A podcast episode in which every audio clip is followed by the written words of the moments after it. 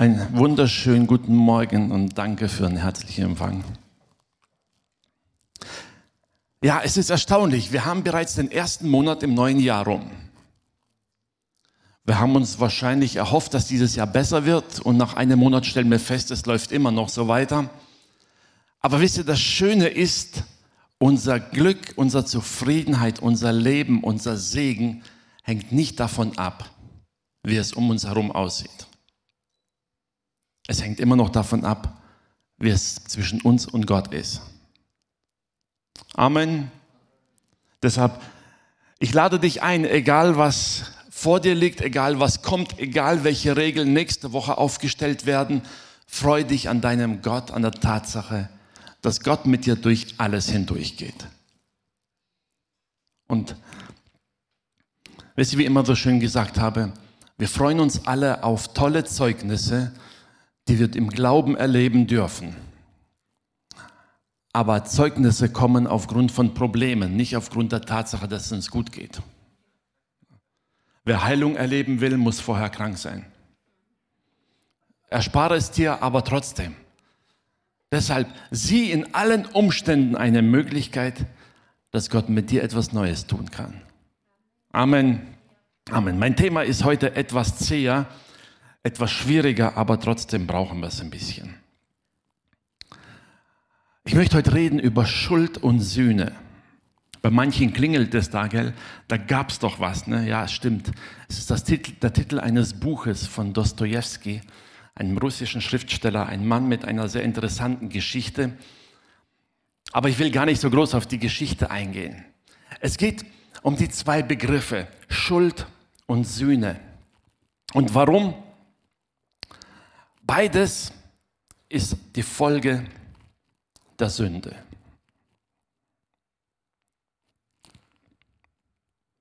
Ich, ich sage es immer so gern, wisst ihr, Sünde hat zwei Kinder. Also ich hoffe, die Technik will, meine Fernbedienung will nicht so richtig heute. Okay, jetzt hoffen wir mal. Übrigens immer wieder, ich bin dankbar Gott für all unsere Techniker, in den letzten Jahren, was sich da getan hat. Und ich bin Gott dankbar, dass ich das nicht tun muss. Denn manchmal sitzen sie da mit Überstunden und müssen Dinge nachholen und korrigieren und gucken, dass es wieder funktioniert. Und dann wird es schwierig. Also, liebe Techniker, danke euch, wie Elke schon sagte, für all die Geduld. Und wenn du daheim sitzt, gerade am Livestream, dann kannst du da einfach so seitlich schön reintippen, Kommentar, danke an die Techniker die lesen es dann hinterher. Na. Gott segne euch. Gut, zurück zu ihm. Also ich glaube, ihr müsst doch schalten, meine Fernbedienung geht nicht. Sünde hat zwei Kinder, zwei Folgen. Das eine ist Schuld und das zweite Kind ist Schaden. Manchmal denken wir, ja, Sünde ist doch nicht so schlimm. Es ist so wie so ein Kavaliersdelikt. Man hat ja was verbrochen oder man hat was falsch gemacht, man entschuldigt sich und die Sache ist erledigt. Wisst ihr, Sünde ist kein Kavaliersdelikt. Auch wenn man es heute gerne aus dem Sprachgebrauch rausnehmen will. Ein Pastor sagte sogar, wisst ihr, es ist erschreckend, wie selbst unter christlichen Kreisen der Begriff Sünde zu einem Unwort wird. Das will man nicht benutzen so ähnlich wie Hölle oder Strafe, das braucht man doch nicht. Das klingt furchtbar, hat doch nichts mit einem liebenden Gott zu tun. Nun, wir werden nachher sehen, das Neue Testament spricht sehr viel davon, weil es sehr viele Dinge gibt, die damit zusammenhängen. Versuchen wir es nochmal. Der will leider nicht. Okay, schaltet ihr einfach dann hinten um, okay? Danke euch. Sünde bringt immer Schuld mit sich und Zerstörung. Immer. Wisst ihr, das ist, das steckt in den Genen der Sünde drin. Das ist so wie die Anziehungskraft der Erde. Egal was du hochschmeißt, es kommt runter. Und egal welche Sünden wir unserem Leben zulassen, es hat immer zwei Folgen. Das eine, wir machen uns schuldig und das zweite ist, es schadet. Es bringt Verletzungen, es bringt Zerstörung. Es ist vor allem im Bereich der Beziehungen, im persönlichen Umfeld, wie auch immer. Und das Problem ist dann, wie gehe ich damit um? Warum sagt die Bibel so extrem, dass es schlecht ist? So weit, dass sogar Jesus dafür ans Kreuz gegangen ist. Weil er will, dass wir Leben haben. Er will, dass es uns gut geht. Daniel hat gestern darüber gepredigt, könnt ihr anhören, das Thema Leben haben. Okay. 1. Johannes 1, Vers 8. Kommen wir zum ersten Begriff. Das erste ist die Schuld. Das Schuldigsein. Einen Fehler zu machen und zu erkennen, ich bin schuld daran. Wir Menschen geben Schuld nicht gerne zu. War schon immer so. Ging schon bei Adam los. Nach dem Motto, ja Gott, ich habe das schon falsch gemacht, aber weißt du, eigentlich bin ich dafür nicht verantwortlich, sondern Eva. Und die hast du mir gegeben. Und Eva meinte auch gleich, wisst ihr, ja, eigentlich stimmt schon, ich habe schon von der Frucht gegessen, aber eigentlich die Schlange, die du geschaffen hast, die war es. Das steckt in uns drin, in uns Menschen. Wir geben fast immer den anderen eine Mitschuld an unserem Fehler. Das Problem aber, solange wir uns selber rechtfertigen und nicht einsehen, dass wir verantwortlich sind, solange erkennen wir auch nicht, dass wir die Vergebung brauchen. Johannes 1, das schreibt Johannes, wenn wir sagen, wir haben keine Sünde, so betrügen wir uns selbst und die Wahrheit ist nicht in uns. Wenn wir aber unsere Sünden bekennen, so ist er treu und gerecht, dass er uns die Sünde vergibt und reinigt uns von aller Ungerechtigkeit. Wenn wir sagen, wir haben nicht gesündigt, so machen wir ihn zum Lüger, in dem Fall Gott. Und sein Wort ist nicht in uns. 1. Johannes 3, die Verse 4 bis 5, da heißt es, wer Sünde tut, der tut auch Unrecht. Und die Sünde ist das Unrecht. Und ihr wisst, dass er erschienen ist, damit er die Sünde wegnehme. Und in ihm ist keine Sünde. Schuld können wir nur durch die Vergebung loswerden. Es gibt keine andere Freisprach oder Freisprechung von Schuld zu erkennen, ja, ich bin verantwortlich, ich kann es nicht mehr ändern. Es ist meine Schuld, dass das oder das andere geschehen ist. Ich sage mal so schön wie ein Unfall auf der Straße. Wenn du über Rot fährst und einen Unfall verursachst, dann bist du schuld. Schuldig. Das ist erstmal die Tatsache, der Fehler, der passiert ist. Dieser Fehler hat aber im schlimmsten Fall gravierende Folgen. Das ist dann der nächste Schritt.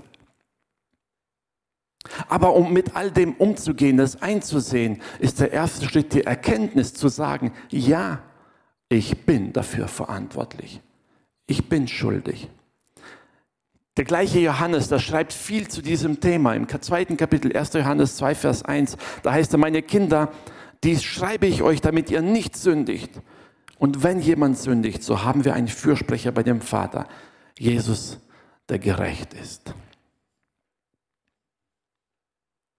Wir brauchen Vergebung, denn nur so können wir schuldlos werden.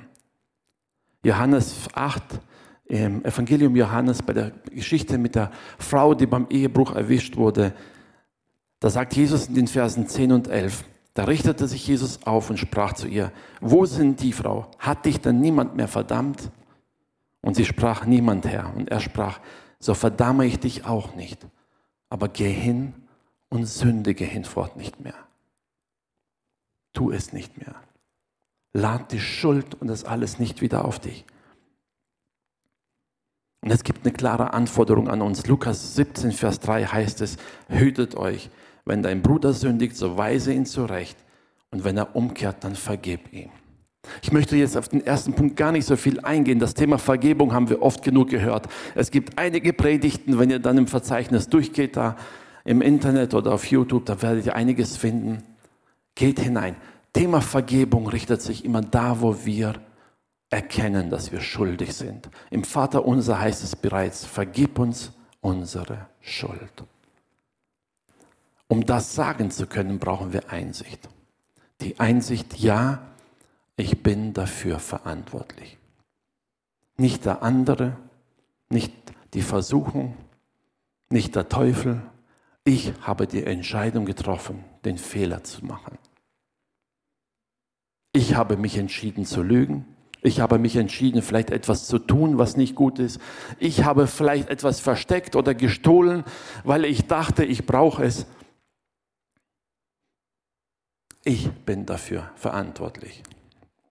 In dem Buch Schuld und Sühne geht es unter anderem darum, ein Mann, der sich vorher eine Rechtfertigung zurechtlegt, warum er ein Verbrechen begehen kann, ohne schuldig zu sein oder ohne sich schuldig zu fühlen, damit davonzukommen. Und wenn er als einen Punkt kommt, wo er glaubt, er hat die Rechtfertigung für sich geschaffen, er begeht das Verbrechen und stellt fest, er kann damit doch nicht umgehen. Es gibt keine Rechtfertigung für uns, für unsere Schuld, für die Sünde. Die einzige Rechtfertigung dafür ist Vergebung. Und das ist die einzige Rechtfertigung, wo wir vor Gott wieder treten können und sagen, ja, ich bin schuldig, ich habe gesündigt, vergib mir. Aber kommen wir zu dem zweiten Kind der Sünde. Das zweite Kind ist der Schaden, den Sünde verursacht. Jede Sünde bringt Schaden hervor. Wenn du lügst, du kannst dich entschuldigen, aber es ist Tatsache, dass der andere dir so schnell nicht glauben wird. Selbst wenn er dir vergibt, wird er deine Aussagen in Zweifel ziehen. Die Erfahrung, die man gemacht hat, oder? Wenn du vorhin mit dem Beispiel mit der Ampel über Rot gefahren bist, hast einen Unfall verursacht, du kannst dich entschuldigen für deinen Fehler, sagen, tut mir leid, ich sehe ein, das war mein Fehler, aber das Auto ist trotzdem verbeult. Die Beulen verschwinden nicht. Und das sind die harmlosen Dinge. Was ist mit den zwischenmenschlichen Dingen? Wenn du Menschen zutiefst verletzt, enttäuscht, wenn Beziehungen zerstört werden, aufgrund von Sünde. Die Vergebung ist der erste Schritt, damit wir den zweiten überhaupt machen können. Aber die Folgen der Sünde sind das, was unser Leben schwer machen können. Es gibt eine interessante Aussage Jesu in Bezug auf einen kranken Mann. Johannes 5 in Vers 14, die zweite Hälfte. Da heißt es, Jesus traf ihn wieder und dann sagt er zu ihm, siehe, du bist gesund geworden. Jetzt sündige nicht mehr, damit dir nicht noch was Schlimmeres widerfährt. Wisst ihr, Gott hat ein, deshalb so eine Abneigung und salopp gesagt, so eine Wut auf Sünde, weil er genau weiß, was Sünde mit uns Menschen macht. Er weiß es. Wir versuchen uns manchmal einzureden, ja gut, ist ja nicht ganz so schlimm, was soll schon, was soll da passieren? Aber er weiß ganz genau, dass Sünde unser Leben zerstört. Er weiß ganz genau, dass Sünde gewisse, wie so ein Rattenschwanz in unserem Leben sich durchzieht und die Folgen der Sünde unser ganzes Leben beeinflussen werden. Ja, wir können Vergebung für die Schuld haben, ja und Amen, das brauchen wir. Und trotzdem werden die Auswirkungen dessen in unserem Leben immer wieder spürbar sein. Wisst ihr, eins der Beispiele für uns ist Apostel Paulus. Ich versuche mir manchmal vorzustellen, wie Paulus in einer Gemeinde ist, predigt das Evangelium von dem liebenden Retter und da sitzen Familienangehörige von Männern und Frauen, die er vor seiner Bekehrung ins Gefängnis gebracht hat. Und er weiß ganz genau, da sitzen Kinder, die ihre Eltern verloren haben, weil er sie ins Gefängnis gebracht hat. Ja, sie vergeben ihm, ja und Amen. Und trotzdem müssen sie mit diesem Umstand im Leben zurechtkommen, aufgrund seiner Schuld. Das heißt nicht, dass wir uns ewig schuldig fühlen müssen. Bitte versteht das.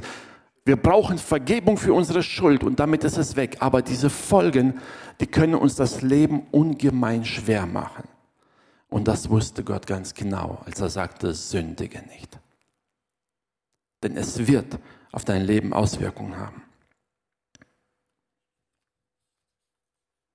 Wenn wir etwas zerstören, da haben wir die Antwort, Verantwortung dafür, es wieder gut zu machen, so gut wir können. Wisst ihr, Jesus selbst lehrte, ihr kennt das Matthäus 5, alle, die schon mal ein Neues Testament gelesen haben, wissen, Matthäus 5, man verbindet es sofort mit den ganzen Seligpreisungen. Die Bergpredigt, wo Jesus alles erzählt, aber am Ende des Kapitels, da schreibt Jesus, dass wenn du zu Gott kommst und als Altar Opfer bringen willst und erinnerst dich daran, dass jemand was gegen dich hat, mit anderen Worten, dass jemand dir gegenüber eine Forderung hat, eine berechtigte Forderung, dann lass dein Opfer stehen. Geh hin und bring es in Ordnung. Und komm dann und opfere. Er sagt sogar weiter, wenn du weißt, dass jemand praktisch von dir fordert. Er spricht von dem Feind, der kommt und dich ins Gefängnis bringen kann. Wisst ihr, es ist Jesus, der das sagt, der dann sagt, sieh zu, wenn du es vorher nicht in Ordnung brichst, dann wird er dich ins Gefängnis stecken, bis du den letzten Cent bezahlt hast. Also bring es in Ordnung, so viel du kannst. Es gibt ein wunderbares Beispiel in der Bibel was Schuld und Sühne so angeht. Und ich liebe diesen Mann. Es geht um Zachäus. Ihr kennt das Beispiel? Jesus kommt in das Haus des Zachäus. Und Zachäus erfährt eine Veränderung. Er spürt diese Liebe, diese Annahme, Wisst ihr, allein die Tatsache, dass Jesus, der Rabbi, der Meister, zu ihm ins Haus geht, wo kein anderer Geistlicher hin wollte, zu ihm kommt, ihn annimmt, berührt sein Herz. Und da heißt es in Lukas 19 ab dem Vers 8. Vers. Zachäus aber trat herzu und sprach zu ihm, Herr, siehe, die Hälfte von meinem Besitz gebe ich den Armen. Und wenn ich jemanden betrogen habe, so gebe ich es vierfach zurück. Und Jesus sprach zu ihm, heute ist in diesem Hause Heil widerfahren. Denn auch er ist ein Sohn Abrahams. Denn der Menschensohn ist gekommen, zu suchen und selig zu machen, was verloren ist. Wisst ihr, es ist ein klassisches Beispiel dafür, was Vergebung ausmacht. Vergebung, die ins Herz reinkommt. Und diese Vergebung in Zachäus hat automatisch in ihm eins bewirkt, sagt er, ich will das, was ich falsch gemacht habe, wieder gut machen so gut ich kann. Wenn wir Vergebung suchen, um die Folgen zu vermeiden, dann stimmt irgendwas mit unserer Vergebung nicht. Paulus macht es noch herausfordernder. Er schreibt an die Römer in Kapitel 6, die Verse 12 und 13. So lasst nun die Sünde nicht herrschen in eurem sterblichen Leibe und leistet seinen Begierden keinen Gehorsam. Wisst ihr, er geht so weit zu sagen, wenn du der Sünde nachgibst, wird sie die Kontrolle über dein Leben übernehmen. Sie wird herrschen und du bist ein Gefangener. Lass sie nicht. Lass die Sünde nicht herrschen. Und im nächsten Vers sagt er, auch gebt eure Leiber nicht hin als Waffen der Ungerechtigkeit, sondern gebt euch selbst Gott hin als solche, die tot waren und nun lebendig sind und eure Glieder Gott als Waffen der Gerechtigkeit. Ich werde gar nicht darauf eingehen, was wir alles mit unserem Leib anstellen können. Aber wisst ihr, wenn unser Mundwerk eine tödliche Waffe wäre, dann wären wahrscheinlich in unserem Umfeld viele Menschen nicht mehr da. Sind wir ehrlich? Wie oft verletzen wir mit Worten, mit Aussagen, mit Gerüchten und zerstören Menschen. Und er fordert uns auf, sagt, tu es nicht. Lass nicht zu, dass die Sünde in deinem Leben herrscht und wütet und Zerstörung hineinbringt. Denn sie wird ein Trümmerfeld hinterlassen. Epheser 4, Vers 28, da sagt Paulus in die Gemeinde, sagt, wer gestohlen hat, der stehle nicht mehr. Das wisst ihr, es ist aktiv. Er sagt, tu es nicht. Sünde passiert nicht aus Versehen. Nach dem Motto habe ich gar nicht gemerkt. Und das ist immer ein aktives Handeln. Er sagt, wenn du gestohlen hast, stehle nicht mehr, sondern arbeite, mit deinen Händen, damit du genug verdienst für dein Auskommen und dass du sogar übrig hast, mit meinen Worten gesagt, um anderen zu helfen in ihrer Not, um anderen zu helfen, klarzukommen, ohne dass sie stehlen müssen. Das ist dein Auftrag. Tu es. Wisst ihr, wir denken manchmal Sünde an so ein abstraktes Ding, was etwas überkommt und ich kann nichts dafür. Nein, es ist immer aktives Handeln. Ein bewusstes Fehl, oder sagen wir, Fehlentscheiden. Zu sagen, ich tue etwas, obwohl ich weiß, ich sollte es nicht tun. Wisst ihr, das Entscheidende im Wort Gottes ist nicht die Frage, ob wir sündigen oder nicht sündigen. Hat Johannes schon gesagt, wer behauptet, er sündigt nicht, er lügt. Wir sind Menschen und damit fehlerhaft seit Adam an. Aber die Frage ist, wie gehe ich damit um? Wie gehe ich mit dem um, mit meinen Fehlern? Die meisten Menschen suchen die Vergebung, um die Folgen der Sünde zu vermeiden. Kennt ihr das schon von den Kindern? Sie entschuldigen sich, damit keine Konsequenzen folgen. Ob sie es aber eingesehen haben, ist was anderes. Es gibt so manche Sünden, die wollen wir gar nicht aufgeben, nur die Konsequenzen wollen wir nicht haben. Und dann suchen wir Vergebung, aber die Bibel sagt uns, es ist ein Selbstbetrug. Sünde hat immer Folgen.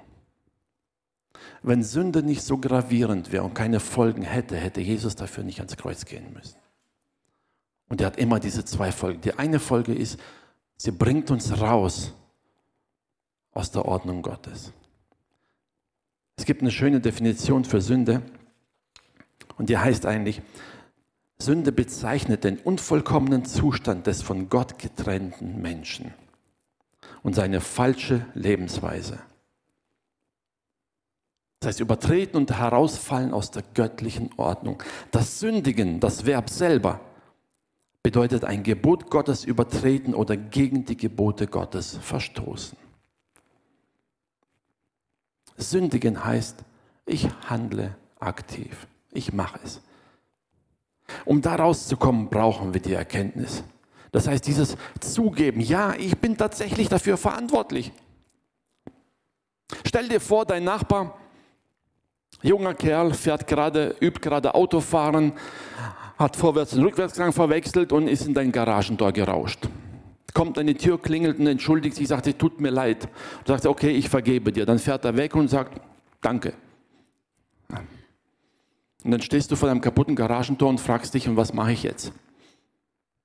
Vergebung heißt nicht, es ist alles erledigt. Vergebung heißt, ich werde nicht mehr Schuld vorwerfen. Ich werde nicht mehr von ihm erwarten oder ihm es vorhalten. Sondern das heißt in erster Linie, ja, ich akzeptiere, dass er seine Schuld eingesehen hat. Und jetzt lass uns sehen, wie wir das Ganze wieder hinbiegen. Wenn Gott uns unsere Schuld vergibt, heißt es, er stellt sich auf unsere Seite und hilft uns, das aufzuräumen, was wir verbockt haben.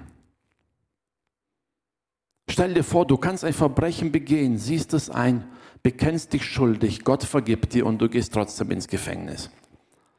Aber immerhin unschuldig vor Gott. Und das ist das Entscheidende. Es ist so.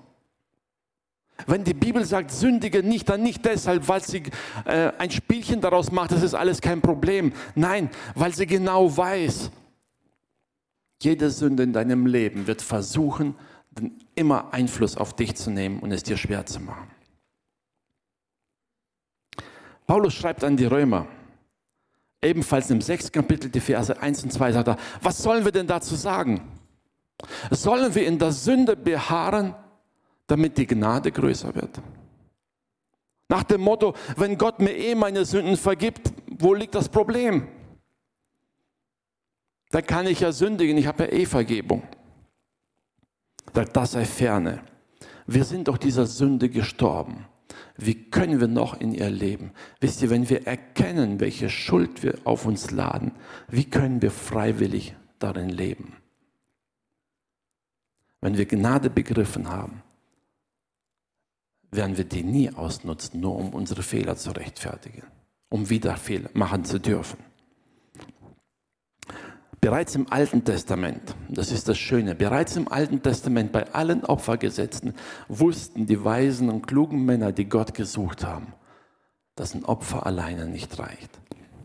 In Sprüchen heißt es, Sprüche 28, 13, wer seine Missetat Sünde leugnet, dem wird es nicht gelingen. Solange wir leugnen, dass wir dafür verantwortlich sind, werden wir immer wieder fallen. Wer sie aber bekennt und lässt, der wird Barmherzigkeit erlangen. Und David selbst im Psalm 51 ist der Psalm, nachdem der Prophet zu ihm kam und ihn zurechtgewiesen hat aufgrund seiner Sünde, seines Ehebruches. Und da geht David zu Gott mit der dringenden Bitte und sagt, verbirg dein Antlitz vor meinen Sünden und tilge meine Missetat. Schaffe in mir Gott ein reines Herz und gib mir einen neuen, beständigen Geist. David kannte alle Opfergesetze. David kannte alle Gebote. Er wusste, ich habe gesündigt. Und das Schöne ist, er hat nicht mm, da gesessen und gesagt, Herr, ich bin zwar schuld, aber Bathseba war auch nicht unschuldig. Ne? Die hat sie auch drauf angelegt. Oder was auch immer. Ach Herr, ich bin halt ein Mann, der Schwächen hat, kann doch nichts dafür. Nein, er wusste ganz genau, die Verantwortung trage ich vor Gott. Es war mein Fehler und ich brauche Vergebung.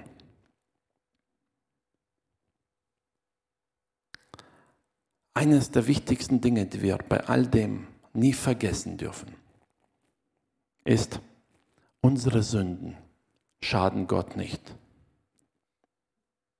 Sie schaden uns. Gott hat kein Problem mit der Sünde, weil er damit nicht zurechtkommt. Sein Problem mit der Sünde ist, dass es uns schlecht geht. Wir, die Kinder, die er liebt, leiden darunter. Und er will nicht, dass es uns schlecht geht. Er will, dass wir Leben haben. Er will, dass es uns gut geht. Römer 6, 23 sagt Paulus ganz konkret an die Gemeinde und sagt, das Soll der Sünde oder der Lohn der Sünde ist der Tod. Aber die Gabe Jesu ist das ewige Leben.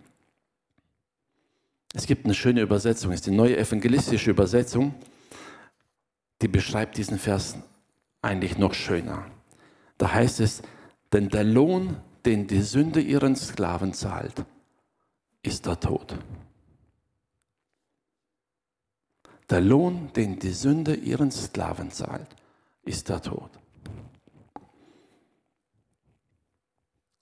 Das Gnadengeschenk Gottes aber ist das ewige Leben in Christus Jesus, unserem Herrn. Wisst ihr, wir leben in einer Zeit, wo wir eigentlich umgeben sind von Dingen, die vollkommen normal erscheinen, wo alle denken, warum machen doch alle so? Wo ist das Problem? Und es wird verharmlost. Ich habe am Anfang schon gesagt, Sünde klingt dann wie ein Kavaliersdelikt. Naja, kann mal passieren, was soll's. Aber wir merken nicht, wie tief es eingreift in unser Leben. Wie tief sie eingreift in unsere Beziehung. Wisst ihr, warum mir das Thema auch wichtig war, das Thema zu erkennen, gerade wenn man sich schuldig gemacht hat, zu wissen, ja, der erste Schritt ist das Bekenntnis zu sagen, ja, ich bin schuldig vor Gott ich bin schuldig vor Menschen. Ich bringe diese Schuld erstmal dahin, wo ich Vergebung empfangen kann. Es gibt einen schönen Satz von Josef, als die Frau des Potiphar ihn verführen wollte. Sein erster Satz war, wie könnte ich mich gegenüber meinem Gott so versündigen? Er hat seinen Gott im Blick und sagt, nein. Egal was drumherum kommt, egal welche Konsequenzen dann noch auf mich warten würden. Ich würde Vertrauen missbrauchen, ich würde Zerstörung hineinbringen und ich würde tatsächlich verantwortlich mich machen. Aber in allererster Linie, ich will mich nicht vor meinem Gott schuldig machen. Wenn wir Fehler gemacht haben, unser erster Schritt ist Ja und Amen, dass wir hingehen, unsere Schuld bekennen. Wie Johannes sagt, wenn wir unsere Sünde bekennen, so ist er treu und gerecht, dass er unsere Schuld vergibt. Wisst ihr, aber der nächste Schritt ist dann die Aufräumarbeit. Ich möchte uns jetzt nicht dazu ermutigen, unsere ganze Vergangenheit durchzukramen und zu sagen, wo habe ich irgendwas vielleicht gemacht habe. Das will Gott von uns niemals. Aber Jesus sagte, wenn du da stehst und du hast in dem Moment genau in Erinnerung vor Augen stehen, da ist jemand, an dem habe ich mich schuldig gemacht und diese Schuld ist nicht bereinigt. Dann sagt er, dann geh hin und bring es in Ordnung. Bring es in Ordnung so gut du kannst. Vielleicht kannst du es auch gar nicht. Ich erinnere mich an ein Zeugnis von Dietmar Heser, der war früher hier bei uns, als er sich bekehrte und dann hat er eine Sache vor Augen gehabt. Er hat einer Gaststätte mal Geld geklaut. Und er ging zu dem Besitzer hin und der guckte ihn ziemlich verdutzt an, denn er wusste ja nichts, dass er ihm was geklaut hatte. Er kannte ihn ja noch nicht einmal. Und er ging zu dem hin und sagte, hey, aber ich weiß es. Ich habe hier bei Ihnen Geld geklaut, aber ich habe kein Geld. Aber ich würde es trotzdem wieder gut machen und hat ein paar, paar Stunden einfach freiwillig dort gearbeitet. Ich weiß nicht, was aus diesem Wirt geworden ist, aber ich bin mir eins sicher, denn Dietmar vergisst den Rest seines Lebens nicht.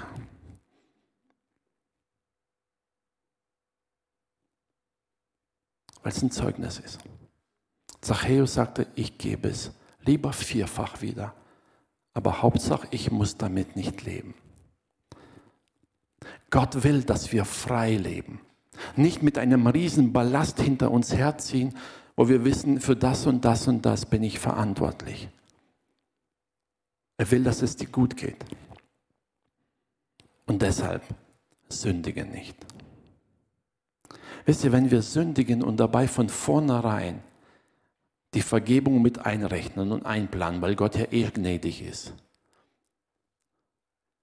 dann haben wir nicht begriffen, was es bedeutet. Bewusstes Sündigen ist ein Zeichen einer mangelnden Beziehung und einer mangelnden Erkenntnis Gottes. Zu wissen, ich schade und ich tue es trotzdem, heißt es stimmt etwas nicht in meiner Beziehung. Einen Mitmenschen zu verletzen, bedeutet, es stimmt was nicht mit meiner Beziehung, wenn ich es in Kauf nehme. Wenn ich in Kauf nehme, dass ich meinem Nächsten Schaden zufüge. Das würden wir nicht tun. Du würdest nicht abends neben deinem Ehepartner sitzen und sagen, Mann, ich liebe dich und weil es mir gerade Spaß macht, ritze ich ein bisschen mit Messer auf deiner Haut herum. Wenn du genau weißt, du verletzt ihn. Das wäre Irrsinn, oder? Aber erstaunlicherweise, manchmal spielen wir mit der Sünde so und glauben, es richtet nichts aus. Wisst ihr, Gott ist kein Spielverderber. Gott ist nicht jemand, der uns jeden Spaß verderben will. Und glaub mir, Sünde ist kein Spaß. Sünde ist eine Versuchung, die dir versucht, etwas vorzutäuschen, um hinterher den Schaden in dein Leben zu bringen. Das ist wie so ein Virus, den du per E-Mail kriegst. Wenn eine Überschrift drin steckt, guck dir das mal an, super interessant. Und du klickst dann drauf und wunderst dich, was mit deinem PC hinterher los ist. Und das, was so super interessant war, richtet einen Haufen Schaden bei dir an. Es gibt leider kein Antivirenprogramm gegen die Sünde, wo du installieren kannst und sagst, ohne dass du merkst, bist du geschützt. Das beste Antivirenprogramm gegen die Sünde ist deine und meine Beziehung zu Gott. Und wenn du die auf Vordermann hältst, wenn du Gott suchst und bereit bist, zu Gott zu kommen, dann kannst du dich davor schützen. Wie Johannes sagte, trotz allem guten Willen, trotz allem, was wir vorhaben, wir werden immer wieder sündigen. Und ich möchte dich dazu einladen, dich dieser Tatsache zu stellen dich vor Gott zu stellen, zu sagen, ja, Für die Fehler in meinem Umfeld, die ich gemacht habe, bin ich verantwortlich. Vielleicht sitzt du daheim gerade auf dem Sofa, hast vielleicht einen Konflikt, dein Ehepartner ist sauer und ist in der Küche. Oder du hast einen Nachbar, von dem du genau weißt, du hast ständig Krach. Versuch mal alle Rechtfertigungen wegzulassen. Vergiss mal alle Erklärungen, was der andere dazu beigetragen hat. Geh mal den ersten Schritt, dass du im Geiste, das heißt, schließ deine Augen, stell dir vor, du stellst vor Jesus und sagst, Herr, ich bin schuld. Den Teil, den ich hätte besser machen können, habe ich nicht gemacht. Und das ist der erste Schritt hin zur Vergebung. Denn wenn ich weiß, dass ich schuld bin, dann weiß ich auch, dass ich Vergebung brauche.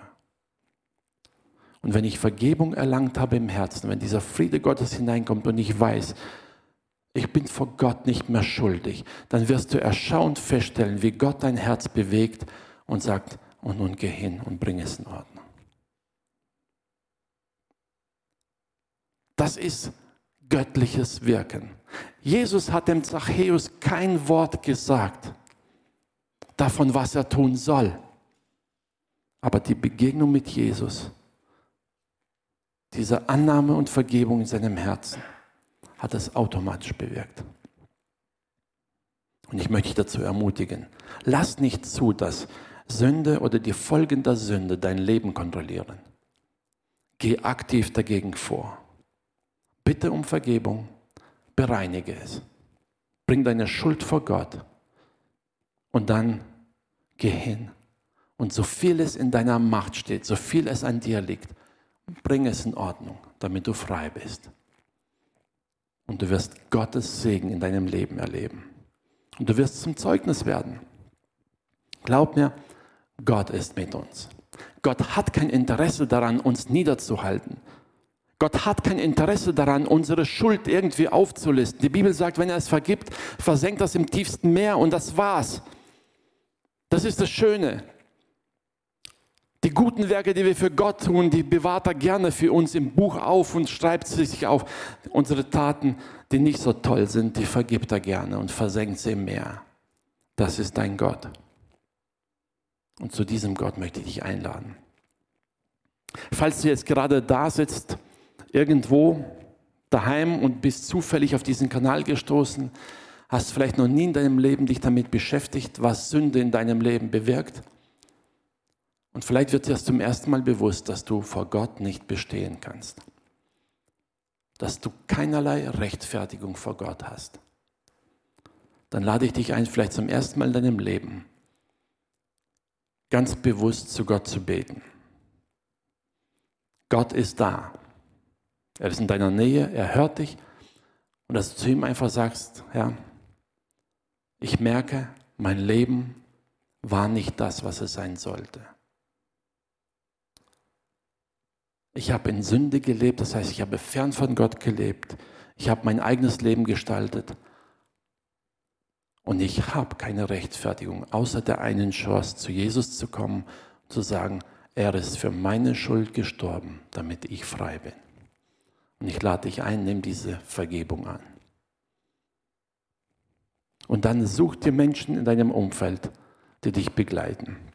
Wir haben vorhin von Kleingruppen gehört, wisst ihr, eines der wundervollsten Dinge ist, gemeinsam Gott zu erleben, gemeinsam mit Gott zu gehen, einander zu ermutigen, einander zu stärken. Das ist das, was Christsein ausmacht. Füreinander da sein und gemeinsam Gott nachzufolgen. Dazu lade ich dich herzlich ein. Lass uns gemeinsam beten. Vater, ich sage dir Dank von Herzen. Danke, dass du ein Gott bist, der übernatürlich wirkt in unserem Leben, Herr. Und danke, Herr, dass keine Schuld so groß ist, dass du sie nicht vergeben kannst. Und dass auf der anderen Seite deine Liebe so groß ist zu uns, dass du uns vor jeder Sünde und Schuld bewahren willst, Herr. Ich bitte dich für jeden Einzelnen, der jetzt heute Morgen einfach ein neues Bewusstsein bekommen hat für Dinge in seinem Leben, die falsch laufen, die nicht in Ordnung sind von dir. Oder Dinge, wo er sich schuldig gemacht hat gegenüber anderen. Ich bitte dich dir um deine Vergebung um deine Heilung ins Herz hinein, aber auch diese Bereitschaft, diese Kühnheit hinzugehen und es in Ordnung zu bringen vor dir. Danke, Herr. Danke, dass du da bist und danke, dass du Neues schaffst, Herr, und dass du Veränderung bewirkst. Und danke, dass wir in all dem, Herr, deine Güte und Liebe erleben und sehen dürfen. Dir gebührt alle Ehre. Amen.